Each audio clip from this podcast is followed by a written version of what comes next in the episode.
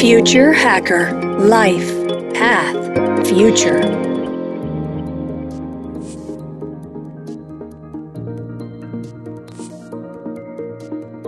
Olá pessoal, bem-vindo ao Future Hacker. Meu nome é André Chaves e temos aqui um convidado bem especial, que é o Pedro Paro. Ele é CEO e fundador da Humanizados, uma startup de impacto que traz ciência e tecnologia com o objetivo de democratizar a evolução da consciência para a transformação de indivíduos, organizações e sociedade. Ele desenvolveu duas inovações que viabilizam essas transformações, que é o Conscious Leadership Assessment, que é o CLA, e Conscious Business Assessment, que é o CBA. Essas tecnologias sociais trazem a ciência de dados para que os líderes e empresas possam fazer melhores escolhas estratégicas na perspectiva de vários stakeholders. Ele também é coautor do livro Empreendedorismo Consciente, palestrante de TEDx pesquisador de doutorado na Universidade de São Paulo. Ele também passou a última década estudando gestão de mudanças, cultura organizacional, estratégias de valor compartilhado, modelos de gestão emergentes, conscientização de inovação e liderança de conscientização. Bem-vindo, Pedro, ao Future Hacker.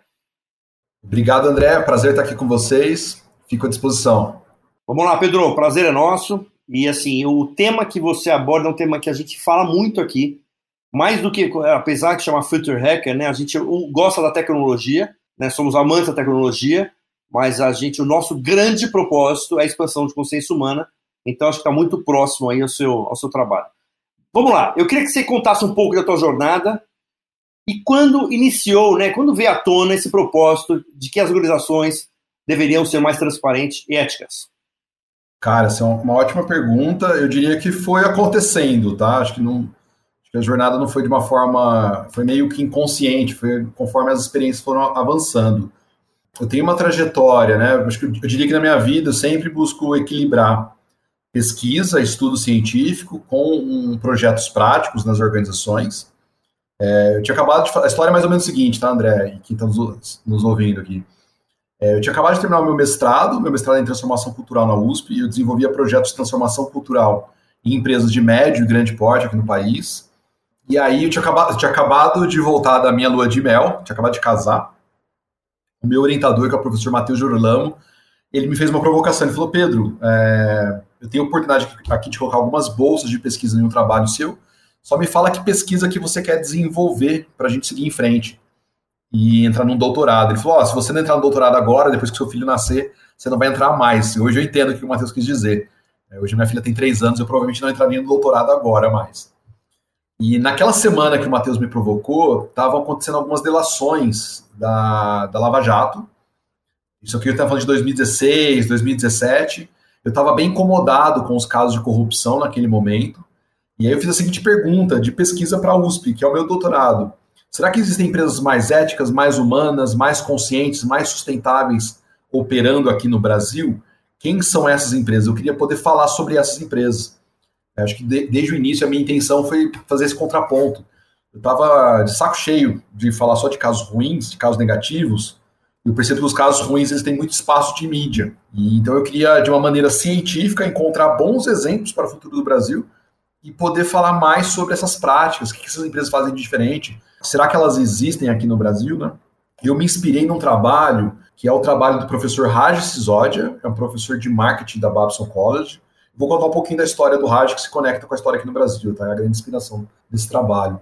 Lá nos Estados Unidos, o trabalho chama Firms of Endearment, que seriam empresas mais admiradas, ou empresas mais humanas.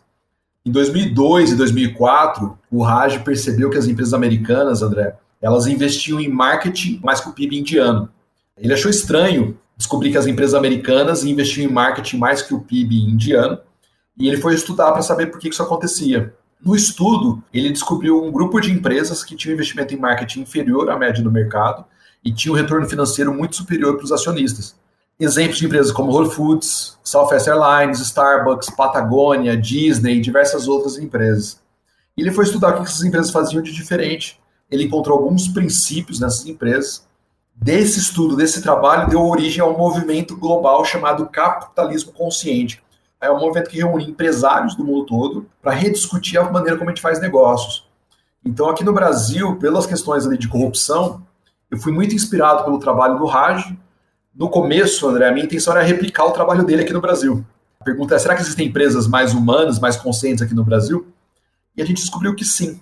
A gente não apenas descobriu que sim, existem bons exemplos aqui no Brasil, mas que também existem exemplos de práticas muito inovadoras aqui no Brasil e que são exemplos de cases globais hoje na rede do capitalismo consciente. O professor Raj, inclusive, é um dos mentores dessa pesquisa aqui no, no país. Hoje, a gente avançou muito com a metodologia, com o trabalho do próprio Raj, é, e hoje o trabalho de pesquisa aqui no Brasil, da Humanizadas, é referência internacional. Eu tenho contato direto com pessoas de México, é, América Latina, Europa, Estados Unidos, e o volume de dados, numa perspectiva de múltiplos stakeholders que a gente possui aqui no Brasil, hoje já é referência na rede global do capitalismo consciente. Eu queria até dar um corte especial sobre a ética, assim, né? Quando você, por exemplo, tem uma empresa mais agressiva, sei lá, uma Ambev da vida, né, que a gente que é reconhecida como uma, uma, empresa que é meio hostil com os fornecedores, etc. Qual é esse limite, o parâmetro da ética numa organização? Esse exemplo que você trouxe da Ambev é bem interessante. É, eu ainda não fiz uma avaliação da Ambev, então não posso falar sobre a Ambev com dados, tá? Mas se a gente percebe as mudanças que a Ambev vem fazendo nos últimos anos, a Ambev está no movimento, né, pelo menos na minha visão, de, de mudança cultural e eles criaram um departamento de saúde mental. Eles estão trabalhando o bem-estar dos, dos, times da Ambev não, e não apenas metas agressivas, tá? Desenvolvendo algumas práticas. Essa pergunta é ótima, André, que você traz sobre ética e até qual é o limite né, dessa, dessas relações, né? Tem um trabalho que é do professor Ed Freeman, Edward Freeman, que é um professor de ética da Darden Business School, nos Estados Unidos. Ele é o pai da teoria dos stakeholders em 1984, ele lançou um livro chamado Gestão Estratégica, uma abordagem orientada aos stakeholders. Em 1984, ele publicou esse livro, esse trabalho, hoje é uma referência global. 30, 40 anos depois, as publicações científicas sobre um olhar de múltiplos stakeholders de uma nova economia estão crescendo exponencialmente no mundo. E a teoria do Friedman, ela vem fazer contraponto com a teoria do professor Milton Friedman, que é um prêmio Nobel uh, há 50, 60 anos atrás, tá? O Friedman, ele defendia a teoria dos shareholders. Qual era o objetivo que ele pregava para os negócios? Tem até uma frase famosa dele, né? Ele fala que o objetivo social do negócio é maximizar o lucro para os shareholders, para os acionistas. O Freeman ele faz um contraponto para a teoria, né?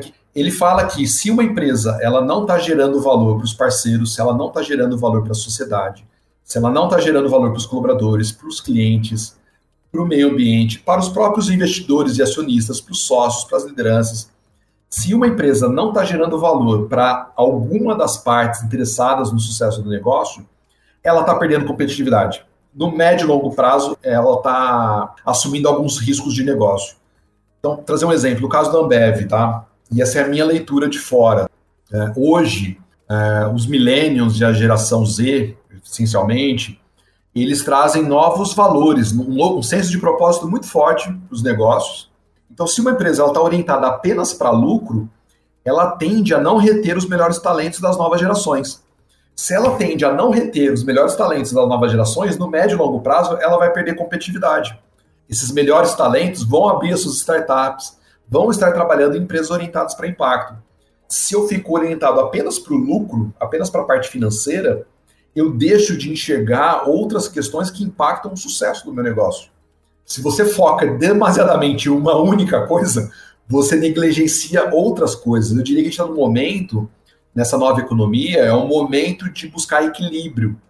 O livro que eu publiquei chamado Empreendedorismo Consciente, a capa do livro a gente fala de equilibrar lucro e impacto para o planeta e para a sociedade.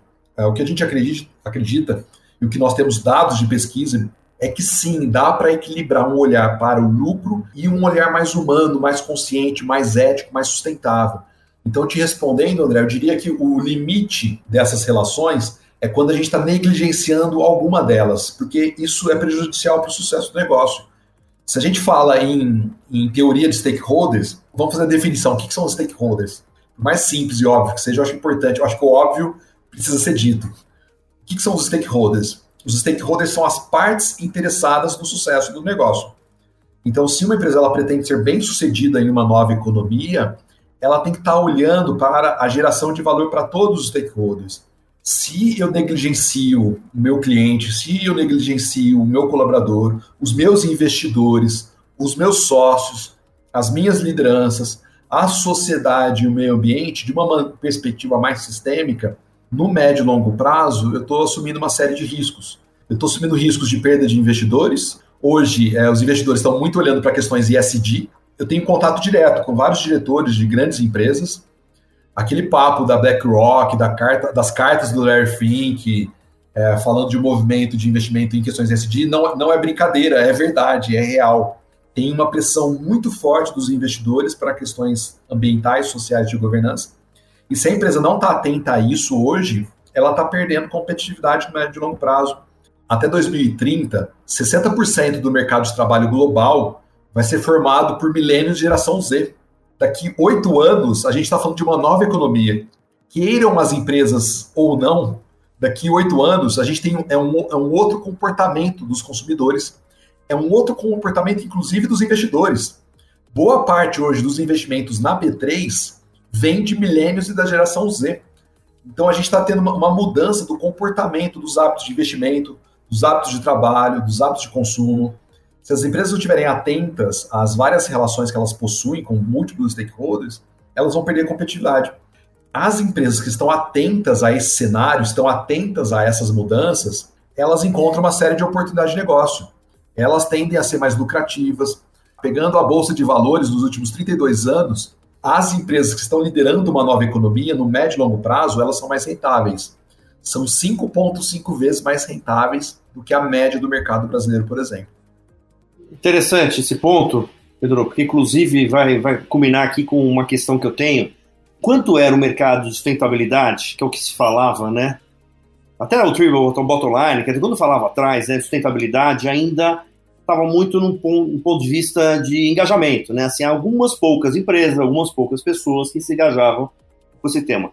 Então, o que, o que você está falando agora, quer dizer, pode, é que é, é a minha, minha, minha teoria também, quer dizer, isso caiu no econômico. Então, quer dizer, não é mais o querer ou não, se engajar ou não, porque assim, é, é entrar no econômico. Então, você, você acredita que agora, efetivamente, é uma quantização praticamente forçada que assim, se as empresas que não se adaptarem a isso, elas estão fadadas ao fracasso no futuro? Nos últimos dois anos, aqui na Humanizadas, a gente trabalhou com 400 organizações aqui no Brasil nos últimos dois anos.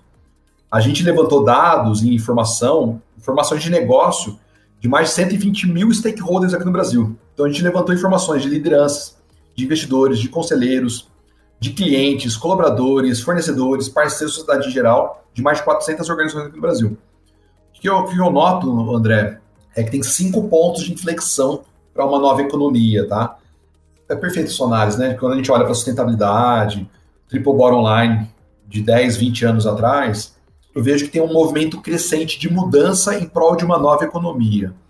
É, e eu vejo, a gente vê cinco pontos de inflexão dessa nova economia.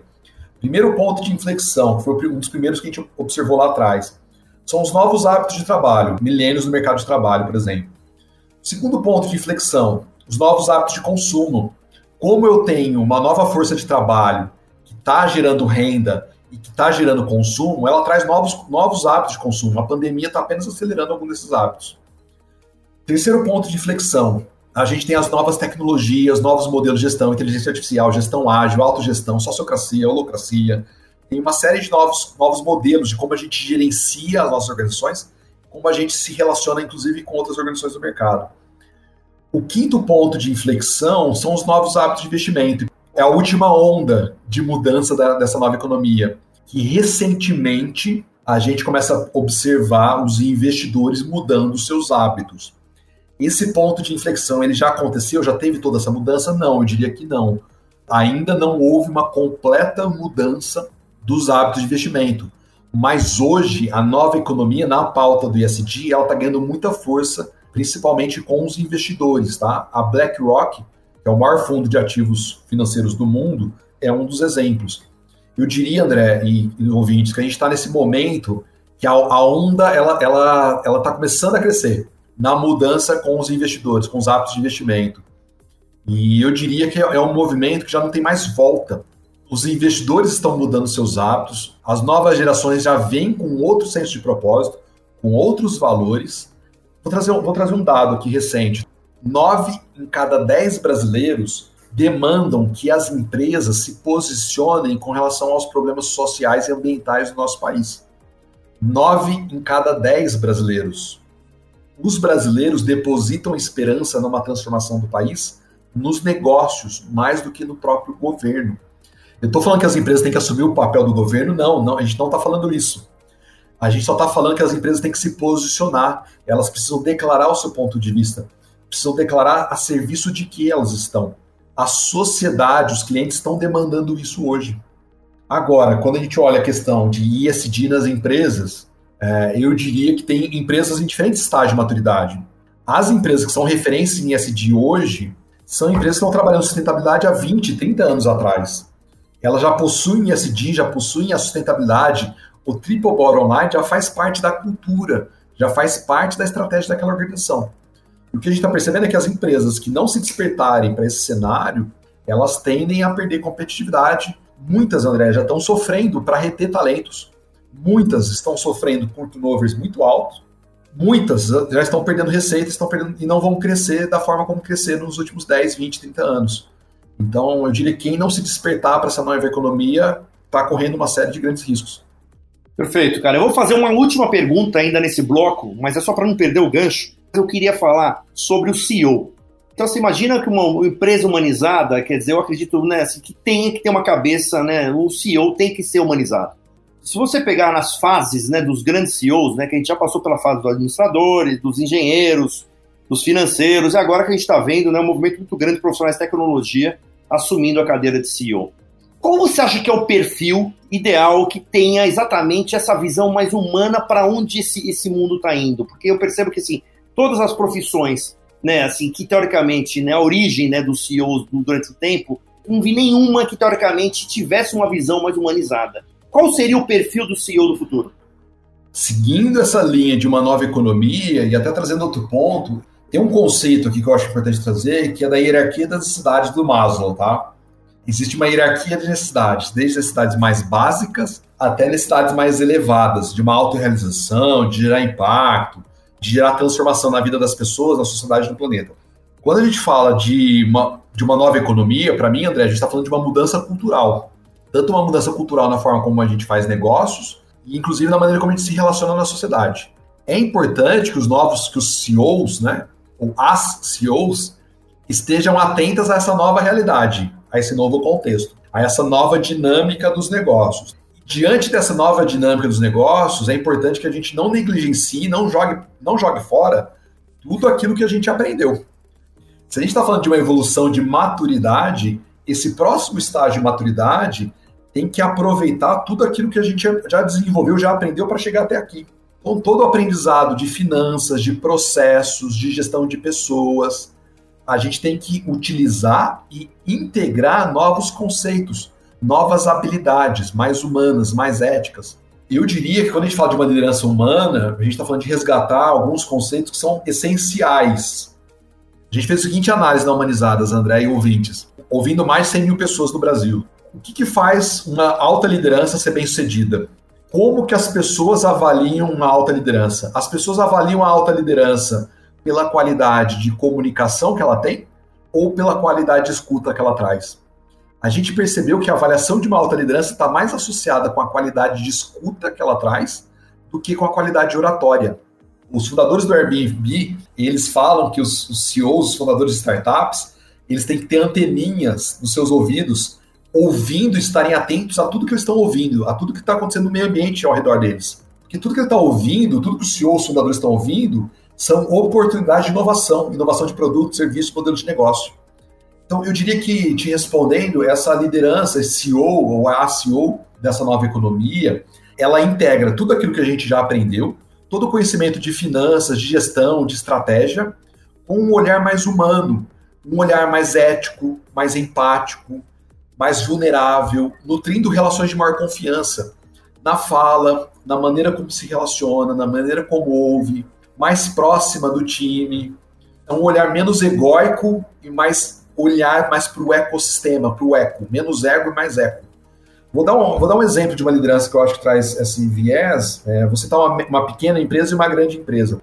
Citando uma grande empresa, o Pedro Quiamuleira, CEO e fundador da ClearSale, recentemente fizeram um IPO é, na bolsa. Repara no Pedro, já, eu já ouvi de vários CEOs falando que ele é um líder diferenciado, que ele traz uma pegada diferente para os negócios. Ele traz uma pegada super vulnerável, super autêntica para os negócios. Uma outra pessoa que eu super acompanho é a Talita da Blend Edu, uma empresa de pequeno médio porte. A, a Blend Edu trabalha diversidade nas organizações, é, foi fundada e a CEO é a Talita. Ela traz uma pegada também super humana, super acolhedora, pratica uma escutativa fantástica, nutre relações de confiança e é uma, uma liderança jovem também. Tem mais vários outros exemplos tá, que eu poderia citar aqui.